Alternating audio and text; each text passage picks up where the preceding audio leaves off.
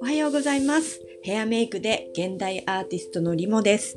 私はヘッドピースといって首から上を装飾する作品をアートにしている作家です。はい、皆様、いかがお過ごしでしょうか？本日は10月の14日ですね。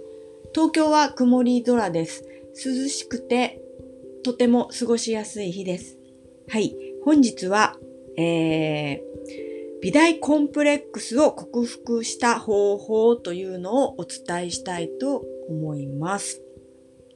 えー、リモはですね、美大とか行っていないのですが、今、現代アーティストとして展示販売をして活動しています。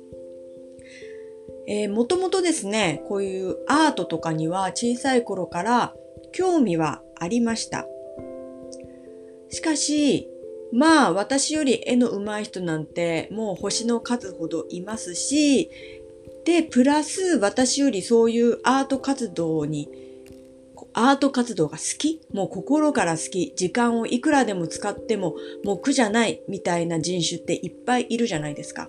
で、そういう方々に比べちゃうと私はうんそこまでじゃないなっていうのを自分で気づいていたのでそのアートの道みたいなのを全くこう忘れてですね忘れるというかまあ諦めるっていうほど何かトライもしない状態で、もう勝手に選択肢、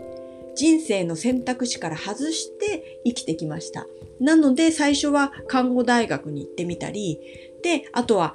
アメリカでヘアメイクの活動をしてみたりなどなど違う活動をしていたんですが、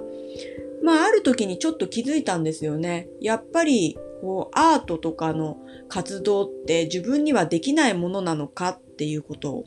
で、えっ、ー、と、ヘッドピースといって首から上の装飾するもの、えー、マスクであったりとか、マスク仮面ですね。仮面であったりとか、その頭に飾る、えー、飾り物、ヘッドドレスとか、そういうものを自分で作り始めたのがきっかけで、今、現代アーティストの活動にまで至っているという感じです。で、私がいろいろ、現代アーティストの友達とか作って知ったことなんですけど、えっと、いろいろやっぱりこのコンプレックスみたいのがあるんですよね。人それぞれ。はい。私みたいに、えー、美大卒じゃないクリエイターやアーティストが、その美大に行けなかったことに負い目を感じてるコンプレックスが一つありますよね。はい。私がこれ一番感じていたものです。で、二つ目は逆に、美大を卒業しているんだけど、彼らが感じるコンプレックスがあるってことを知りました。それが一つ目が、芸、美人、えっ、ー、と、美大には行ってるんだけど、芸大に行けなかった。っていうコンプレックスを持っているアーティストさんがいるってことですね。あとは、まあ、えっ、ー、と、芸大じゃないわ。えっ、ー、と、美大を卒業しているんだから、なんとかアーティストとして食べていけなきゃいけない。みたいなコンプレックスがあるっていうのを知りました。そして、え最後に、これは最近ちょっと知った話なんですけど、芸大を卒業しているっていう自信からずっと抜け出せない、こう、逆張りみたいなコンプレックスがあるっていうのも知りました。はい。自分は芸大を出てるってすごいこう、やっぱりなんか選ばれたものみたいな感じをずっと背負っていて、で、なんだろうな、結局自分の活動に逆に制限がかかっちゃうみたいなアーティストさんもいるっていうことを知りました。そう、その3タイプが結構美大、芸大コンプレックスっていうのであるっていうのを知りました。で、私がどうやってその美大コンプレックスを克服したかっていうと、一つ目が、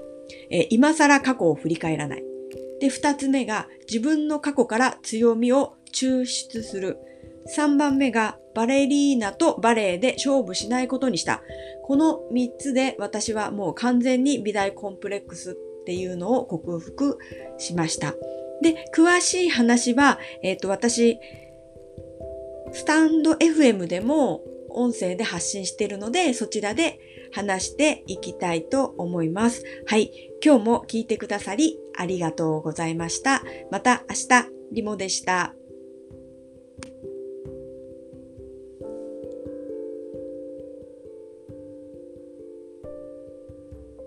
アーティストさんもいるっていうことを